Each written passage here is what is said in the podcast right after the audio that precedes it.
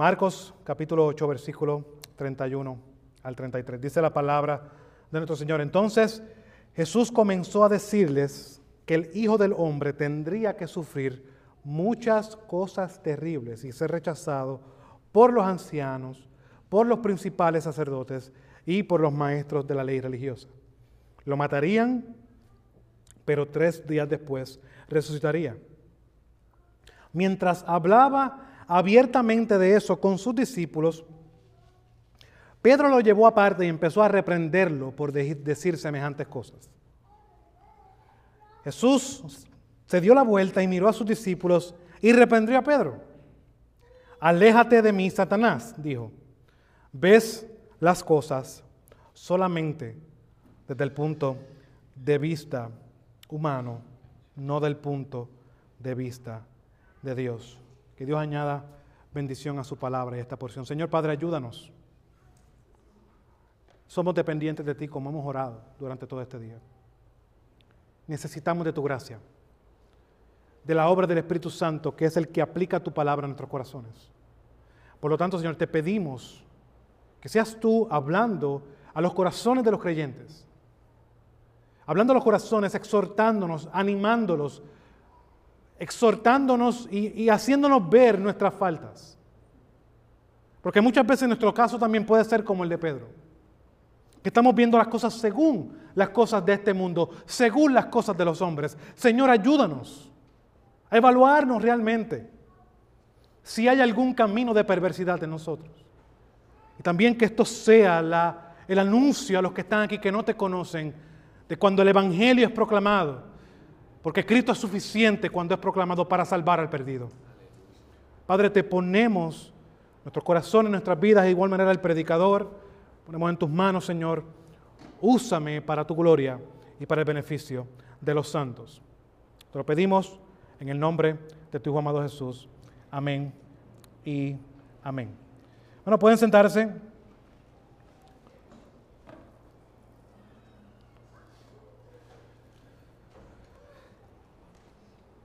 Todos vamos a sufrir.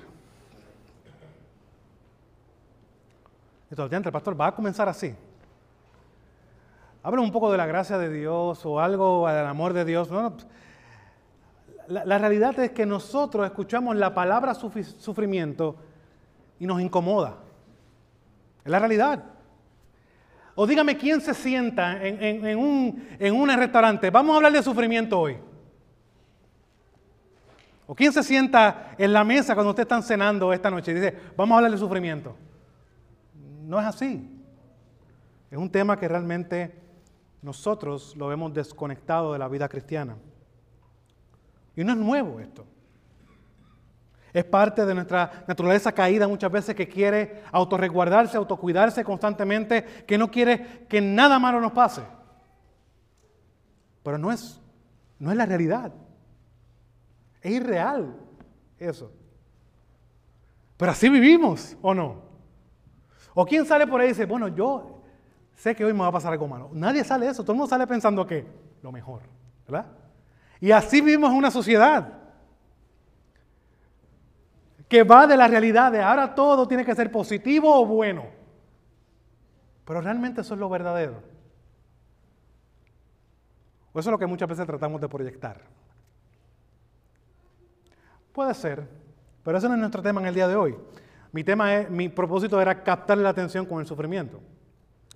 Porque los que hemos estado siguiendo este estudio del Evangelio de Marcos, hemos podido ver cómo la primera parte del Evangelio de Marcos estaba centrada en Jesús mostrando su poder y su autoridad. De la manera que enseñaba sobre las enfermedades, sobre la naturaleza, sobre el pecado, sobre la muerte. Haciendo cosas que nunca antes habían sido vistas. Cosas que asombraban los ojos de las personas que estaban a su alrededor. Tanto así que muchos se preguntaban, hasta los mismos discípulos, ¿quién es este hombre que los vientos le obedecen? Ahora, la pasada semana vimos como que un giro dentro de esta temática de Marcos, de, mostrarnos, de hablarnos de la autoridad y el poder de Jesús. Vimos un giro en esta historia porque Marcos nos relató la historia donde Jesús les pregunta a sus discípulos dos preguntas. ¿Quién dice a los hombres que soy? Y esa respuesta, o esa pregunta trajo muchas respuestas diversas. Muchos decían que era Juan el Bautista, otros decían que era Elías, otros decían que era un profeta, ¿verdad? Buenas opiniones sobre Jesús. Pero lo que Jesús está tratando de demostrar es que esas opiniones sobre Él no son suficientes. Tú puedes tener una en alta estima Jesús. No, yo entiendo que Jesús es un buen maestro, pero eso no es suficiente. Porque Jesús no se proyecta solamente como un buen maestro, como veremos en el día de hoy. Y como veré, y como hemos visto a través del Evangelio de Marcos, creo que Marcos ha sido enfático en decir, apuntar a Jesús como el Mesías, el ungido, y a decir, desde el comienzo de la enseñanza de Jesús fue, arrepiéntanse que el reino de Dios se ha acercado. Él es el que inaugura el reino de Dios. Pero Jesús, luego de hacer una pregunta general de lo que la gente pensaba de él, él hace una pregunta directa a los hombres, a los discípulos. ¿Quién dicen ustedes que soy yo? Y Pedro da una respuesta que le fue dada por medio del poder de Dios. ¿Qué responde Pedro? Y usted lo tiene en su Biblia. Vayan versículos más atrás. Pedro dice, tú eres el Cristo. Obviamente, cuando vemos el Evangelio de Marcos, el Evangelio de Mateo, disculpen, lo abunda un poco más. Dice, tú eres el Cristo, el Hijo del Dios viviente. Pero vemos una declaración certera, clara, diferente a lo que la gente pensaba de Jesús. Y Jesús se detiene y no dice, wow, Pedro, qué bien te he enseñado, que has aprendido. Jesús comienza a dejar de dirigirse a Pedro directamente y comenzar a alabar a Dios, porque esa respuesta no se la había revelado carne ni sangre, sino mi Padre que está en los cielos. O sea que aquí podemos ver la realidad de que el verdadero conocimiento de Cristo y de lo que Cristo es no sale del hombre, por mejor opinión que tenga. Esa mejor opinión que tenga el hombre natural jamás es una que produce salvación. No es. Así como el nuevo nacimiento y el conocimiento de quién es Cristo y la regeneración provienen de Dios. Ahora, lo que veremos en el día de hoy es la explicación de la, la, realidad que dijo Pedro. Pedro dijo, tú eres el Cristo. Ahora Cristo, Jesús, va a explicar lo que implica ser Cristo. ¿Cuál es la implicación de esto? ¿Qué significa ser Cristo? Y veremos esta sección en dos encabezados la necesidad del sufrimiento de Cristo y en segundo lugar veremos la necesidad de poner la mente en las cosas de Dios. Versículo 31 al 32. Vuelvo a leer. Jesús comenzó a enseñarles que el Hijo del Hombre debía de padecer muchas cosas y ser rechazado por los ancianos, los principales sacerdotes y los escribas, y ser muerto, y después de tres días resucitar y les decía estas palabras claramente. Este texto comienza con Jesús explicando, enseñando todo lo que implicaba que Él era el Cristo. Y esto tiene el fin de mostrarles a los discípulos que el camino a la gloria era uno que iba a estar marcado claramente por el sufrimiento. Y no solo es esta ocasión que sucede. Los que conocen sobre el Evangelio de Marcos y conocen un poco de la Biblia saben que Jesús anuncia su muerte en otras dos ocasiones en el Evangelio de Marcos. Lo vamos a ver en el Marcos capítulo 9 y Marcos capítulo 10. Ahora, el fin de esto era comenzar a preparar el corazón de los discípulos. Aquí, aquí tenemos que entender algo la necesidad de que aunque los discípulos conocían algo de Jesús, realmente, como veremos más adelante, esa, esa declaración no estaba clara en sus mentes. Ellos, ellos tenían una opinión diferente, como veremos, a la que Jesús ha dicho de lo que implicaba ser el Mesías. Por lo tanto, Jesús comienza a enseñar. Por eso la enseñanza es tan importante. Y Dios no ha cambiado, por eso se enseña los domingos, por eso enseñamos los martes. Por eso es la importancia de tener eh, miembros en una iglesia dispuestos a ser enseñados, porque la tarea comienza ahí. Nosotros venimos con mucho bagaje, con muchas maneras de ver las cosas, que necesitan ser reajustadas a lo que la Biblia apunta y a lo que Dios ha revelado. Ahora, el fin de esto era impartir conocimiento porque algo iba a suceder cuando Jesús llegara a Jerusalén. Sabemos que Jesús iba a culminar con su obra. Y Jesús estaba preparando a los discípulos a que orientaran sus mentes, para que alinearan sus mentes al plan de Dios. Ahora, vemos que comienza diciendo el Hijo del Hombre. Y esta no es la primera vez que hemos visto a Jesús utilizando este título de Hijo del Hombre. Lo vemos claramente en Marcos capítulo 2, versículo 10. ¿Se acuerdan de ese texto del paralítico? Hombres llevan el paralítico, yo eh, eh, lo, lo, predicamos hace unos tiempos acá, lo prediqué recientemente en, en, otra iglesia, es un texto que me llama la atención, vemos la actitud del paralítico, pero vemos que Jesús, cuando ya el paralítico está en el medio, él ve un grupo, que eran los escribas y los fariseos, y este grupo comienza dentro de sus corazones a cuestionar lo que están viendo. ¿Quién es este que puede perdonar los pecados? Y Jesús expone lo que hay en su corazón de una manera externa. Él lo, hace perceptible. ¿Por qué piensan así en sus corazones? Yo, me imagino en ese momento que alguien literalmente te lea los pensamientos. ¿Tú te imaginas eso? Yo sé lo que tú estás pensando. Eso tuvo que haber impactado de alguna manera u otra estas personas.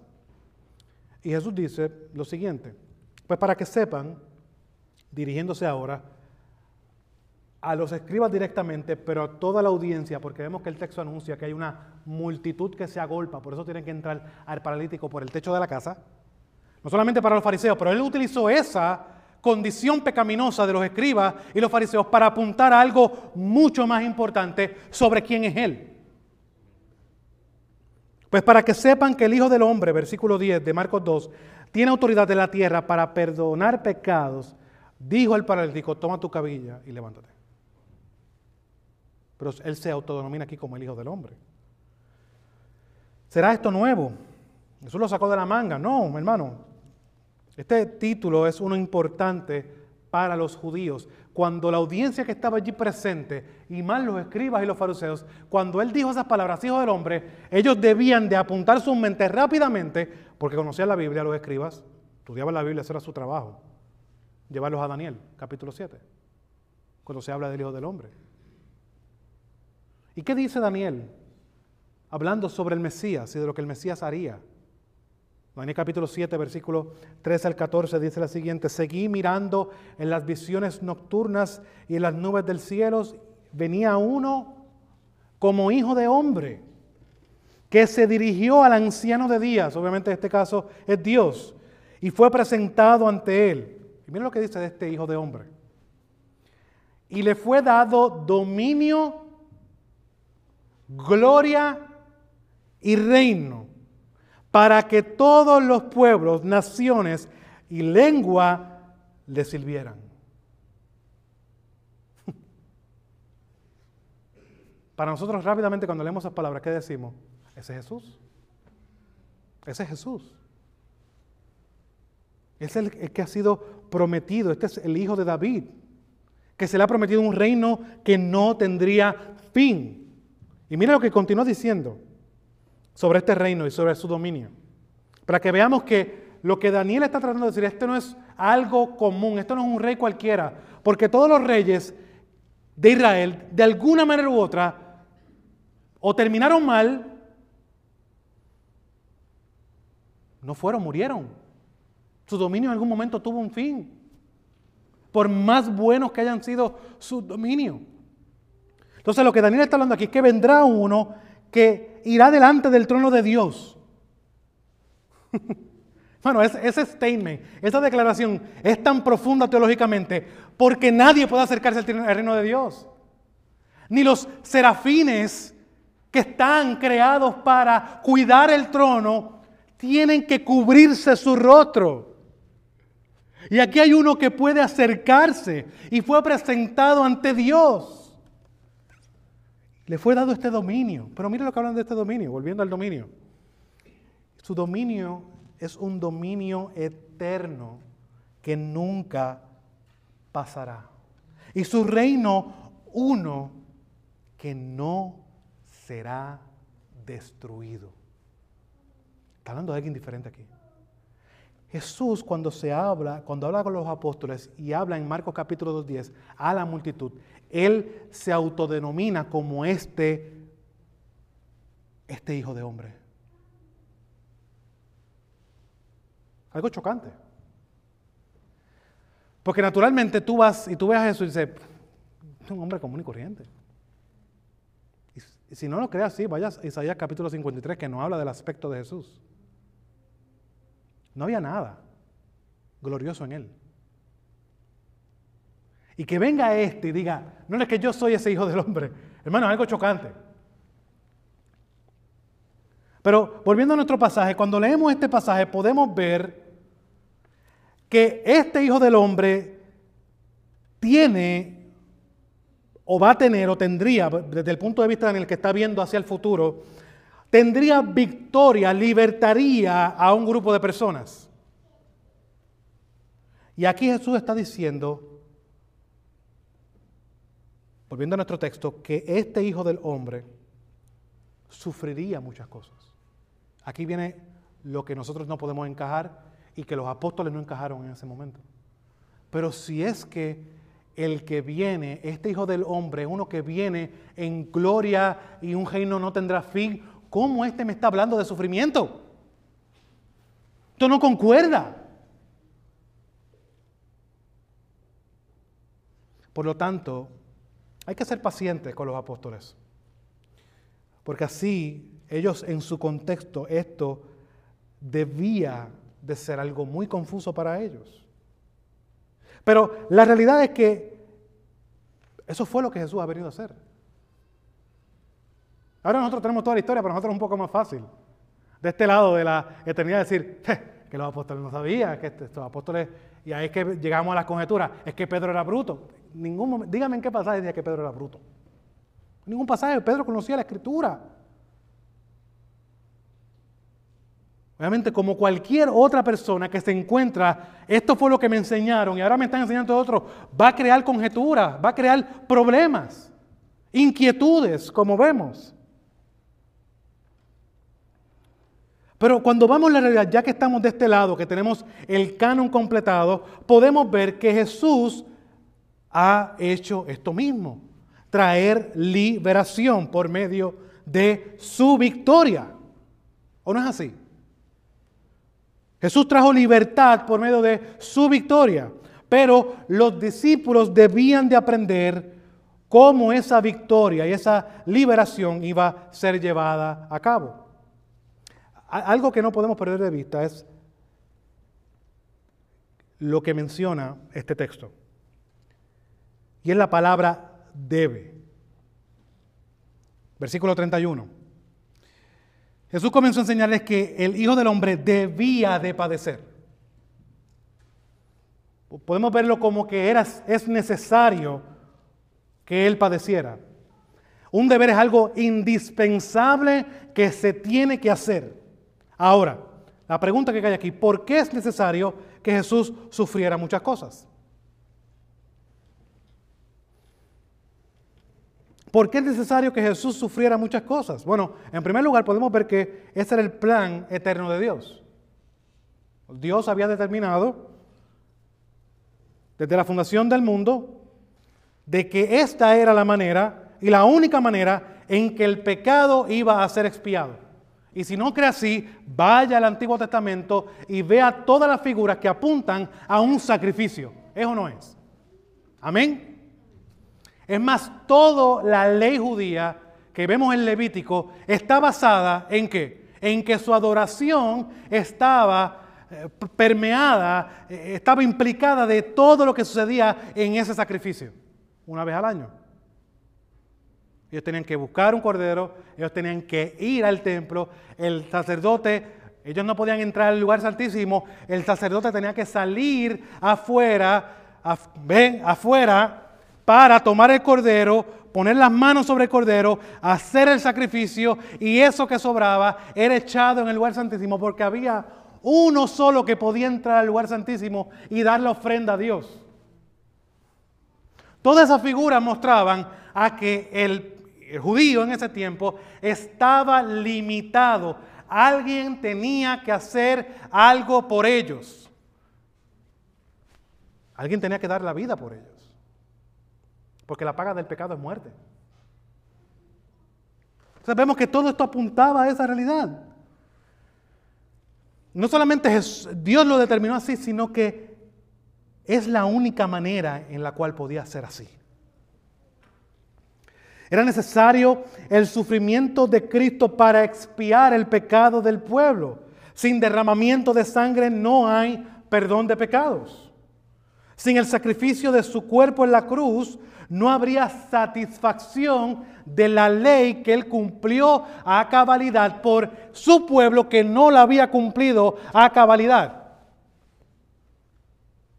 Cristo fue allí como nuestro representante. Él representa a su pueblo allí. Yo creo que veamos la profundidad, mi hermano, que a veces pasamos por alto cuando decimos, Cristo murió por mí. Mira todo lo que yo he dicho teológicamente y la implicación que tiene. Y muchas veces lo pasamos por alto. Cristo vivió la ley a cabalidad, Él cumplió la ley a cabalidad. No solamente podemos apuntar a que Él fue allí y dio la vida y se acabó. No, no. Desde su encarnación comienza su humillación.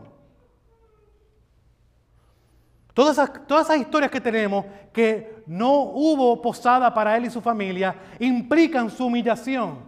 El que es dueño de los cielos y la tierra no tiene dónde dormir. Él nos humilló hasta más o menos. Él se humilló hasta lo sumo. Y tanto así que hasta la muerte, hasta la muerte y muerte de cruz. Somos la muerte de un criminal, mi hermano. Él no murió como un rey. Él murió como un pecador. Y todo esto, mi hermano, lo fue para salvar a su pueblo.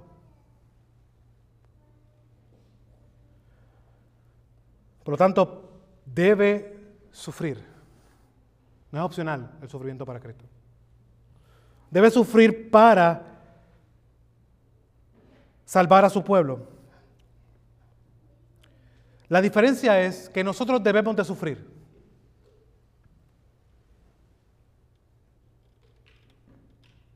Él no, mi hermano, él era perfecto. Y él hizo algo que no debía de hacer, sufrir por causa de su pueblo. Y lo hizo para reconciliar a su pueblo. Tiene que morir porque sin su muerte, sin su muerte no hay vida. Yo creo que vean todas las cosas que a veces no entienden, pero ¿cómo es esto? Es que si Él no muere, no hay vida. El, pecador hubiera estado muerto es un delito de pecado, porque estamos muertos. Por más que usted corra por ahí, vea gente corriendo por ahí, y haciendo cosas, y inventando cosas, y haciendo, y produciendo, y trabajando, y quemándonos las pestañas, si ya no estás en Cristo, estás muerto de estos delitos y pecados. Tú no sabes lo que es vivir. Tú no tienes vida. El concepto que tú tienes de vida es uno muy erróneo, que apunta a ti, a tus placeres y a tus deleites que siempre terminan gobernándote y trayéndote depresión, ansiedad y todas estas cosas. No estás viviendo una vida buena. No lo creas jamás. Aunque el mundo te diga, vive tu mejor día ahora. Ese es el engaño más grande, mi hermano. Por tanto, la única manera para que el pecador tuviera vida era por la muerte de Cristo. Ahora, vamos a ver varios pasajes que nos van a dar luz para que podamos entender el peso. Y, quiero que vayamos a estos pasajes para que entendamos el peso hay, veces que el que hayan pesos en nosotros son necesarios para que entendamos y comprendamos la realidad de algo. Y aquí mi punto es que nosotros entendamos la gracia ofrecida por Cristo y que eso traiga peso en nuestros corazones. Para que ese peso produzca un correcto entendimiento y produzca un gozo verdadero. Quiero que vayamos primero que nada al Antiguo Testamento. Vamos a ir a Isaías capítulo 53.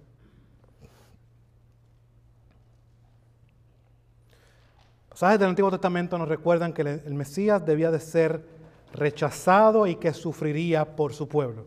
Algo enfático, la Biblia no lo está escondiendo. Mi punto es traer pasajes a ustedes para que ustedes lleguen a decir, wow, lo que Jesús está diciendo aquí es algo que ya Dios ha anunciado anteriormente. Miren lo que hablan sobre este Mesías, el siervo sufriente de Dios. Isaías 53, versículo 9. Versículo 3 al 9, disculpen. Fue despreciado y desechado de los hombres, varón de dolores y experimentado en aflicción, y como uno de quien los hombres esconden el rostro. Fue despreciado y no, los, no lo estimamos. Ciertamente Él llevó nuestras enfermedades y cargó con nuestros dolores. Con todo, nosotros lo tuvimos por azotado, por herido de Dios y afligido, pero Él fue herido por nuestras transgresiones, molido por nuestras iniquidades. El castigo por nuestra paz cayó sobre Él y por sus heridas hemos sido sanados. Todos nosotros nos descarriamos como ovejas, nos apartamos cada cual por su camino, pero el Señor hizo que cayera sobre él la iniquidad de todos nosotros. Fue oprimido y afligido, pero no abrió su boca como cordero que es llevado al matadero y como oveja que ante, tus, ante sus transquiladores permanece muda, él no abrió su boca. Por opresión y juicio fue quitado y en cuanto a su generación, ¿quién tuvo en cuenta que él fuera cortado de la tierra de los vivientes? Por la transgresión de mi pueblo, a quien correspondía la herida Te dispuso con los impíos su sepultura. Pero con el rico fue en su muerte. Aunque no había hecho violencia, ni había engaño en su boca. Puede, percibir la realidad del sacrificio de Cristo. Puede percibir el costo. Ahora pensemos en el sufrimiento. Miren otro pasaje, 2 de Corintios capítulo 5, versículo 21. Segunda de Corintios capítulo 5, versículo 21. Al que no conoció pecado, lo hizo pecado por nosotros, para que fuéramos hechos justos delante de él. Mire cómo Pablo lo dice también en esta misma carta más adelante de manera similar. Segunda de Corintios capítulo 8, versículo 9. Porque conocen la gracia de nuestro Señor Jesucristo, que siendo rico, sin embargo, por amor a ustedes, se hizo pobre, para que por medio de su pobreza, de su muerte, de su vida, de su sacrificio, ustedes llegaran a ser ricos. Aquí podemos ver ejemplos claros, mi hermano. Espero que haya, dentro de muchos pasajes que hay, escogí tres nada más, uno del Antiguo Testamento y dos del Nuevo Testamento. Hay muchos más que nos apuntan el sacrificio. Si quiere, vaya a la carta a los romanos para que vea. La realidad de el peso de la obra de Jesús de lo que implica, de lo que trae consigo la obra de Cristo en la cruz. Él nos ha hecho ricos. Y esos pasajes muchas personas lo toman para hablar de la prosperidad. Mira, aquí está así, nos está llamando a que todo nos salga bien la vida. Aquí si usted ve no está hablando nada de económico. Estoy dando una analogía para describir así como la pobreza de este, su sufrimiento, su muerte, trajo riqueza, porque ahora estos, este pueblo que no podía hacer nada por él, por medio de su pobreza, él ahora los hace ricos espiritualmente. Son su pueblo ahora conocen al Señor, ahora son parte de los pactos. Por lo tanto, pudimos ver ejemplos claros de la condenación del Hijo por causa de su pueblo. Hermanos, recuerda algo, Jesús tomó la peor parte para salvar lo que se había perdido. Él no tomó la mejor parte, tomó la peor parte. Pero así, en medio de que estaba tomando la peor parte, como dice un texto de la Escritura, él veía por lo que iba a resultar, que creo que es allá 53, que habla sobre esto, lo que iba a resultar de esta salvación, él miraba con gozo. Él miraba con esperanza, porque había un fin mayor. Ese es el verdadero amor. Ese es el verdadero sacrificio. Bueno, estas verdades que hemos visto en las Escrituras deben transformar radicalmente la manera en que vemos a nuestro Salvador. ¿Cómo?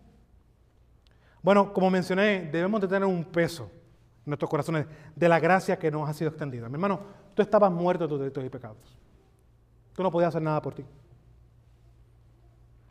Por más que intentaste, por más que, te, que trates de hacer estas cosas o este tipo de rituales, o tratar de vivir bien, o tratar de ser, este, como tomar aspectos divinos, en el sentido cuando digo aspectos divinos, amor, unidad todas esas cosas, y vivir por ello. No, yo voy a tratar de hacerle bien a todo el mundo. Hermano, nada de eso produce salvación. No, por lo tanto debemos de tener un concepto claro de la gracia que nos ha sido extendida también esta realidad nos va a llevar a tener un peso por la responsabilidad que tenemos ahora su iglesia de ser embajadores de Él. Al conocer realmente quién es Cristo nos va a llevar a vivir para su gloria en todos los aspectos de su vida. Yo no puedo ver las cosas desconectadas de mi identidad en Cristo. Y lamentablemente el creyente de hoy día desconecta esas dos realidades. Pensamos que el domingo soy una cosa y el lunes a sábado soy otra persona que no tiene que ser nada. Si yo estoy en Cristo, estoy en Cristo. Mi crianza debe ser con el fin de glorificar a Cristo. El trabajo, como lo veo, es para ese fin. No es un cheque, es con el fin de que yo trabajo para la gloria de Dios, porque fue el mandato que, divino que Dios nos ha dado a todos. Y ahora en Cristo lo podemos cumplir de con gozo y alegría trabajar para la gloria de Dios. Cuando estudiamos, lo mismo. Cuando estamos en la iglesia con los hermanos, lo mismo. Todo toca ese fin de que Dios debe ser exaltado y de que yo no soy lo que era antes. Yo soy una nueva criatura. Todas las cosas viejas han pasado, todas son hechas nuevas. Por lo tanto, esta realidad de la gracia de Dios, del sacrificio de Cristo, debe hacernos ver la gracia que nos ha sido extendida y también la responsabilidad que tenemos siendo sus embajadores.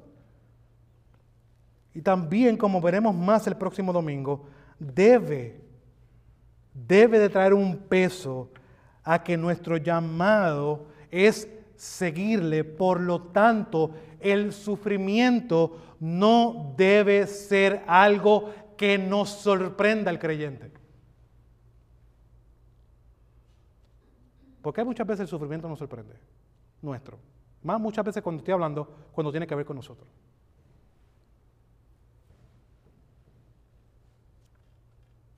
¿Por qué nos sorprende tanto el sufrimiento? ¿Dónde usted vive? ¿Usted vive en un estado glorificado todavía? ¿No? ¿O sí? Es una pregunta. Ya usted está en la glorificación. Ya, usted está el, el, mal de cristal delante del trono de Dios. No, ¿verdad? Pues vamos a sufrir. Porque si el que no merecía sufrió, ¿cómo nosotros vamos a expectar algo diferente? si estamos siguiendo a nuestro maestro. yo no quiero ser insensible. Sí, en algunos aspectos el sufrimiento nos va, pero nos va a conmover, pero no podemos actuar como si fuera algo anormal. No, mi hermano, lo normal es que suframos, porque lo merecemos. Nosotros no merecemos lo mejor. Lo que pasa es que tenemos muchas veces ese, ese viejo hombre que sigue levantándose y que no, que tú, y, trae lo que trae la cultura de que tú debes ser lo mejor en todo. No, mi hermano, déjame decirte, nosotros no somos, vivimos así. Nosotros no merecíamos nada, como hemos visto, y es Cristo que nos ha mostrado su gracia. Nosotros merecíamos la cruz. Nosotros merecíamos el infierno. Nosotros no merecemos ni tener un techo sobre nosotros y Él lo provee. Nosotros no merecemos ni tener trabajo para sostener a nuestra familia y Él la provee. Nuestra economía es de Él.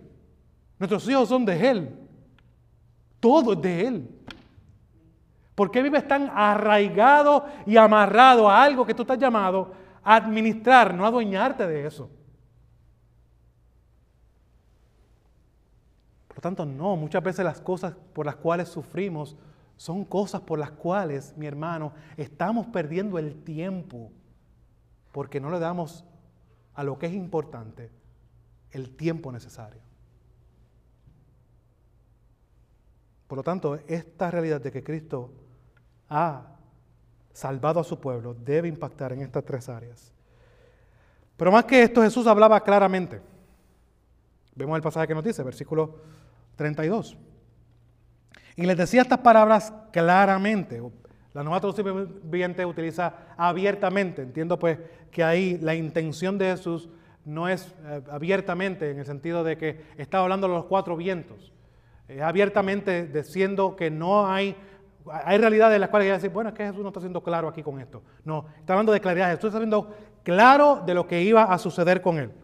Ahora, esto implica, esta claridad implica que para que podamos tener una idea de, una conversación de un padre para con su hijo. Cuando usted le dice a su hijo, hey, como decimos nosotros en Puerto Rico, le estaba leyendo la cartilla. ¿Verdad? ¿Saben ese término? Yo sé que los que son de Puerto Rico lo van a saber. Pero estaba leyendo la cartilla. Bueno, vamos a la tienda. Sabes que no puedes tocar sabes que no puedes pedir. ¿Han hecho eso antes? ¿O todavía eso se hace? ¿Se lee la cartilla? A mí me leía la cartilla mucho. No sé por qué, pero se leía mucho. Eh, pero eso es lo que está haciendo Jesús. Está siendo claro para que no haya duda, no haya, bueno, es que Jesús no fue, fue ambiguo en esta. No, no, no. Jesús está siendo claro y para que nada de lo que dijera fuera malinterpretado. Ahora, Hemos visto cómo Jesús ha enseñado de una manera clara la necesidad del sufrimiento. Ahora, esto nos lleva a nuestro segundo punto, que es la necesidad de poner la mente en las cosas de Dios. Versículo 32b al 33. Dice, entonces, versículo 32b, entonces Pedro lo llevó aparte y comenzó a reprender a Jesús. Pero él volviéndose y mirando a sus discípulos, reprendió a Pedro y le dijo, quítate delante de mí, Satanás, porque no tienes en mente las cosas de Dios, sino las de los hombres. Aquí podemos ver claramente que rápido que Jesús terminó su enseñanza sobre su sufrimiento, eso causó una reacción a la enseñanza de Jesús y de parte de Pedro. Pedro, como dice el pasaje, entonces Pedro lo llevó aparte y comenzó a reprender a Jesús. Ahora, la pregunta que debemos hacernos es, ¿qué había ocasionado esta reacción? Alguna reacción parecería como que muy abrupta, cuando tú la lees de momento. Bueno, lo que causó esta actitud de Pedro de reprender a Jesús fue una perspectiva diferente de lo que el Mesías iba a ser de la misión de el Mesías. Y para Pedro, como para muchos de nosotros, es claro que el sufrimiento no iba consono con la realidad de que el Mesías debía de sufrir. Esto no es lo que yo entiendo del Mesías. Una de las cosas que tenemos que tener en consideración, hermano, es, es, y hay que ser claros en esto, Israel en este tiempo estaba bajo el imperio romano, bajo un control total del imperio romano. Y lamentablemente, por causa de la desobediencia del pueblo, había sido parte de la historia del pueblo de Israel. El pueblo de Israel siempre había estado esclavo por alguien. Egipto, luego los asirios, luego los babilonios y ahora los romanos. Por lo tanto, hay que entender a Pedro. Hay un sentido natural que queremos ser liberados de lo que está sucediendo en este momento. Y por lo tanto podemos ver el deseo de muchos de que Jesús no medía sus expectativas. Pero hace unos versículos atrás Pedro hizo una declaración gloriosa por medio de la revelación de Dios. ¿Se acuerdan cuál era esa revelación, esa declaración? Tú eres el Cristo. Lo que demuestra esto es que Pedro, al igual que los apóstoles, debían de tener algún conocimiento básico de lo que esto significaba. Era, era claro que Jesús era quien decía ser.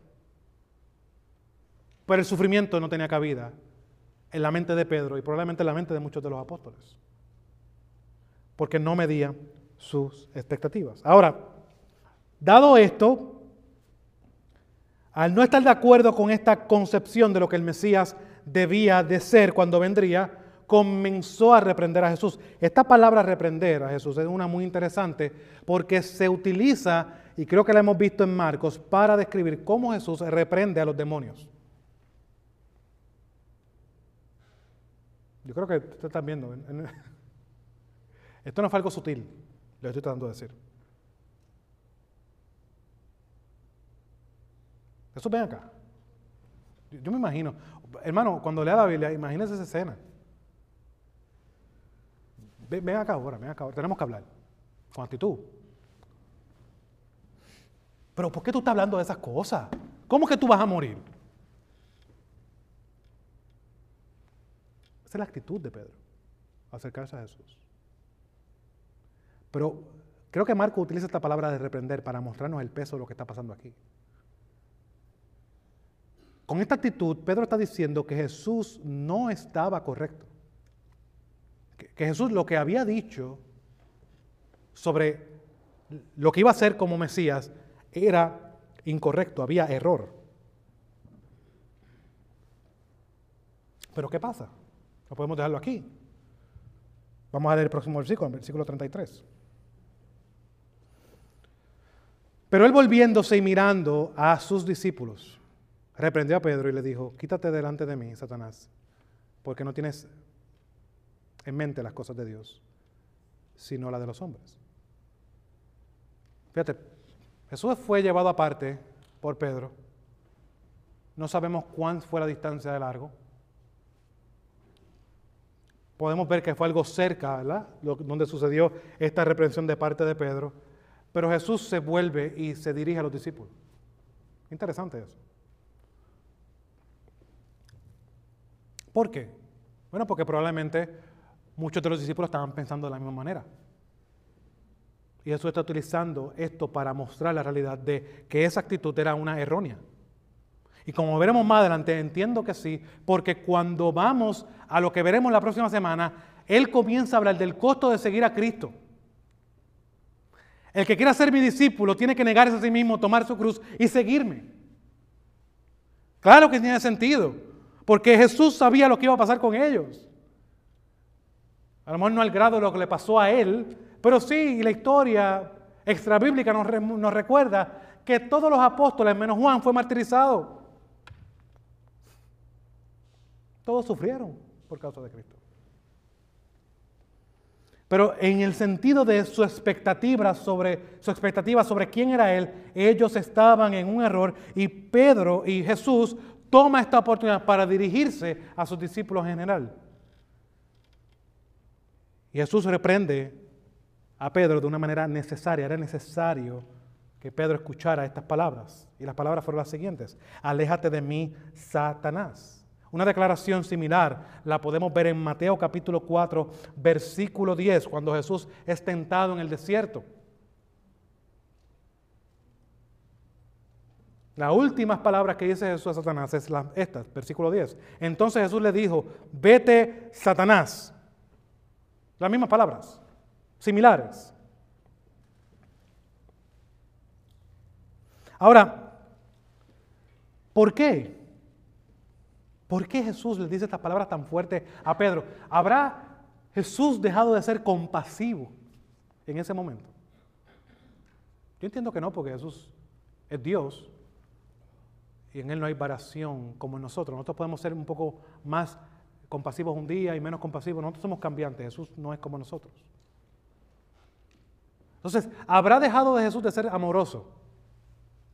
Son palabras fuertes.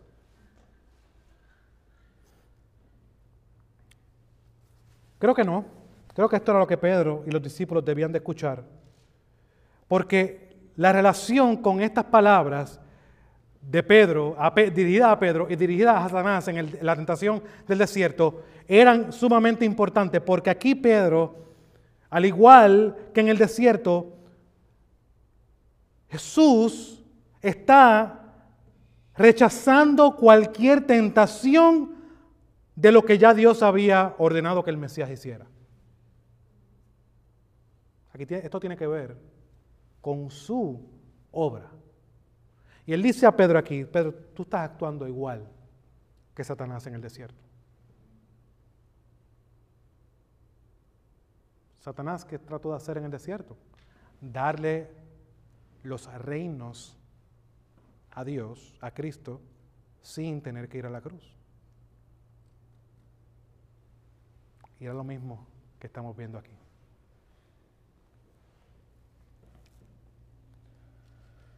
Lo cual debió haber impactado a Pedro esas palabras. A nosotros muchas veces las leemos y nos impacta. Pero Jesús fue claro en dejarle ver a Pedro, tanto como a los demás discípulos, de que esta manera de pensar era una errónea, y no solamente errónea, sino era una satánica. Yo creo que nos detengamos aquí un momento y nos preguntemos, ¿por qué esta manera de Pedro era una satánica? ¿Por qué esta manera de pensar de Pedro era una satánica? Bueno, sabemos que Satanás implica adversario, eso es lo que significa esa palabra, y Pedro no sabía que con esta declaración, aunque tenía una buena intención, era no ver a su maestro sufrir, estaba se estaba oponiendo directamente al plan de Dios. Y Jesús no pierde tiempo para decirle estas palabras, porque esto es importante.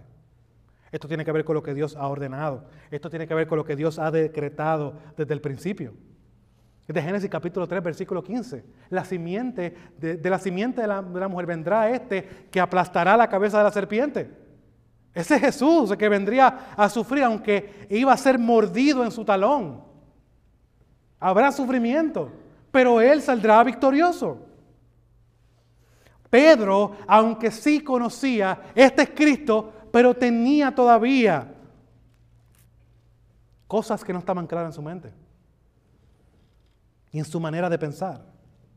Pedro no había internalizado lo que había escuchado de la boca de Jesús, sin embargo, todavía en su mente estaba puesta de la manera en que él pensaba que el Mesías debía de ser. Y lamentablemente esta manera de pensar era una que Jesús considera como mundana, como satánica y como errónea. Hermano, déjame recordarte algo. Esa es la manera en que Satanás continúa en operación hoy. La, la, operación de Satanás, el adversario de Dios, tiene la tarea de que, de atacar todo lo que Dios ha ordenado. Y eso es lo que vemos en la sociedad del día de hoy. Mucha gente quiere ver todavía al diablo en las letras de Coca-Cola y y todas estas cosas, ¿verdad? Que muchas veces por malas enseñanzas y a veces son hermanos fieles, pero realmente no tienen la, educación, eh, llegan a este tipo de conclusiones. Pero vemos que el operar de, de, Satanás a través de toda la escritura es atentar contra el orden de Dios. Y es lo que vemos hoy día atacado constantemente. Vemos constantemente atacado el orden que Dios ha diseñado para la sociedad. ¿Y cómo resulta eso? Bueno, mi hermano, lo que vemos. Criminalidad. Abortos. Sí, el aborto es un crimen. Aunque la sociedad no lo ponga como un crimen, el aborto es un crimen. Quitarle la vida a una persona inocente es un crimen. Y lo que está ahí en el vientre es un crimen. Es una persona. Por lo tanto, es un crimen. Estadísticas tan altas de depresión y ansiedad de la sociedad. ¿No han visto tantos jóvenes youtubers que se tiran a hacer cuanta cosa por tener cinco likes o mil likes y han terminado con sus vidas? Increíble. Estadísticas altas en depresión y ansiedad de la sociedad. Corrupción en los gobiernos. ¿De qué sale todo esto? Bueno, mi hermano, cuando el orden de Dios es atacado. Miren, miren, miren, miren las noticias, miren las películas. El hombre es el bobo de la casa, la mujer es la que lo hace todo bien. Atacando el orden de Dios. De una manera susceptible. Esto no es algo directo, esto es algo susceptible, poco, poco a poco. Esto no comenzó ayer, esto comenzó desde mis tiempos, 40, 50 años atrás. Ha comenzado esta agenda directa a atacar el orden de Dios. Y eso es lo que estamos viendo ahora, una sexualización rampante de los niños. Ahora los niños los queremos vestir como mujeres. Sexualizarlos. Y lo excusamos, ay, porque la nena se ve linda. O el nene se ve bien. No, mi hermano, para cada etapa hay cada cosa. Y ese es el mundo en que vivimos porque Satanás lo que se ha encargado es atacar el fundamento de la sociedad. Y el fundamento de la sociedad no lo ponen los gobiernos, mi hermano, lo ha puesto la escritura. Y eso es lo que vemos. Por lo tanto, no se alarme. Eso sí nos debe llevar a, ser, a tener la mente alerta en cómo vivimos, en qué hacemos, en lo que no hacemos. Porque podemos muchas veces estar comprando la manera del mundo y justificándola así como la pudo haber justificado Pedro. Es que así me enseñaron cómo el Mesías era, aunque era algo erróneo y atacaba el orden de Dios. Ayúdanos, que el Señor nos ayude a velar, a velar nuestras vidas. Ahora, ¿qué quiero decir con todo esto, mi hermano? Que debemos de cuidar nuestro corazón, ese es mi fin. No podemos olvidar la razón por la cual Jesús vino y de que se pueden hacer miles de campañas en contra de muchas de estas cosas que he mencionado anteriormente, pero lo que este mundo necesita no es un mejor gobierno, no es una mejor economía, es el Evangelio de Cristo que es poder de Dios para salvación. Y esto es lo que vemos que Pedro aquí no estaba de acuerdo, no estaba pensando claramente. Pedro pensó que había otra manera para que el Mesías cumpliera con su misión. Pedro, como muchos de nosotros, nos enfocamos en lo temporal y ahí es que estaba siendo utilizado por Satanás. Mi hermana, mi hermano que me escucha, mi petición en el día de hoy, con humildad, mansedumbre, por favor, abandona el enfoque de lo temporal. Abandona el enfoque de lo temporal que permea tanto al creyente hoy día. No podemos estar pendientes a lo temporal. Eso fue lo que Pedro estaba viendo. Ser libertado en este momento. Hemos sido oprimidos, hemos sido un pueblo que ha sido oprimido por los egipcios, por los asirios, por los babilonios y ahora los romanos. Necesitamos ser libres. Él estaba viendo esa libertad física como lo más importante. Y Jesús dijo, eso es una manera de pensar satánica. Por lo tanto, el enfoque en lo temporal es algo, hermano, que debemos de evaluar y rechazar completamente. Realmente debe estar puesta, como dice el apóstol Pablo, en las cosas de arriba Buscar primeramente el reino de Dios y su justicia. Todo lo demás Él te lo va a añadir, sea ropa, sea comida. Céntrate en lo que es importante. Y la iglesia de hoy debe de centrarse en lo que es importante. Y no es tu trabajo. Y no es tus posesiones. Es extender el reino de Dios. Si hay algo más importante que eso, para ti hoy día, siendo creyente, tienes que evaluarte. Por favor. No lo dejes para mañana, por amor a Cristo. Evalúate. Busca hermanos fieles al cual puedas rendir cuenta y decir, hermano, tú ves en mí que estoy viviendo para la gloria de Dios. Tú ves en mí alguna falta en la cual debo de. Necesitamos hombres como esos, hombres y mujeres humildes que reconozcan que no tienen otra cosa más importante que Cristo en su vida. Y que eso sea lo que los lleve a ser humildes y buscar rendir cuentas. Porque aman a su Salvador. Porque quieren glorificarle. Por lo tanto, mi hermano, no te enfoques en lo temporal. Porque muchas veces nos enfocamos en lo temporal y lo justificamos. Hermano, es que tú sabes que es el trabajo. Hermano, yo te digo algo. Cuando yo vi Hebreos capítulo 10, la advertencia es clara, no dejando de congregarse como algunos tienen por costumbre. Y la razón que estaba pasando ayer era una justificable. Ellos estaban siendo perseguidos por su fe. Y el que inspiró, Pablo, sea Bernabé, el que haya escrito Lucas, esta carta, no sabemos, pone claramente, y Dios aprueba que eso esté allí, que la congregarse con los santos es algo primordial y tú no lo puedes abandonar. Porque estás atentando contra la orden de Dios. Dios hizo un comando, un mandato, a que un día, seis días trabajarás y uno que harás, vendrás a adorarme. Eso no ha cambiado. Ah, pastor, pero estás poniéndote legalista. No, hermano, estoy siendo bíblico. Porque si tenemos que ver la Biblia, tenemos que ver la Biblia en su totalidad. No podemos ver aspectos de la Biblia que nos gustan, como la gracia de Dios, el amor de Dios, y cuando nos acercamos a nuestras responsabilidades, ahí como que nos ponemos duros. No, mi hermano, el tener responsabilidades dentro del reino que el cual Dios nos ha incluido por su obra y por su gracia, debe traer gozo y deleite para el creyente. Si para ti esto es una carga, tienes un gran problema. Porque no has entendido el Evangelio. Puede ser que estés como Pedro, pendiente a lo temporal, y tengas un concepto erróneo de quién es el Mesías. Pero si a él le costó, a ti te va a costar también. Por lo tanto, hermano, no te enfoques en lo temporal por amor a Dios. En segundo lugar, mi hermano, esto nos debe llevar a darle gracias a Dios. Gracias continuas. ¿Saben por qué? Porque a pesar de todo esto, Pedro no se quedó allí. A pesar de su no claro entendimiento de quién era el Mesías, Jesús, por amor a su nombre, continuó trabajando en la vida de Pedro. Aunque lo negó,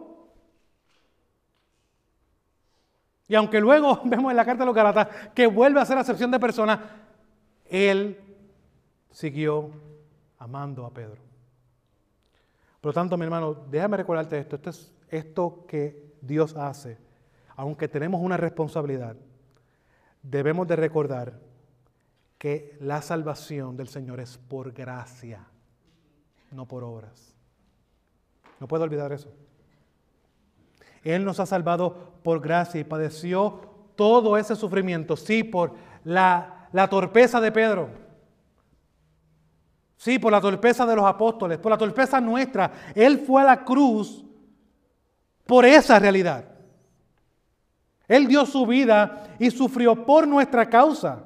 Ahora, mi hermano, para que nosotros, alegres y gozosos, tengamos una esperanza segura, como dice su palabra, que no acabará en desilusión. Que nuestra oración, mi hermano y mi hermana que me escucha, sea para que podamos estar centrados claramente en la persona de Cristo. No perfectamente. De este lado del sol nada va a ser perfecto, pero sí claramente. Y que a la luz de esto, que estar centrados en la persona de Cristo, podamos entender su misión, lo que Él ha venido a hacer, lo que Él ha hecho. Y que a la luz de eso podamos estar firmes en lo que Él ha hecho. Y así vivir para su gloria. Y así proclamar con pasión y de nuevo ese evangelio el cual nos trajo vida cuando estábamos muertos.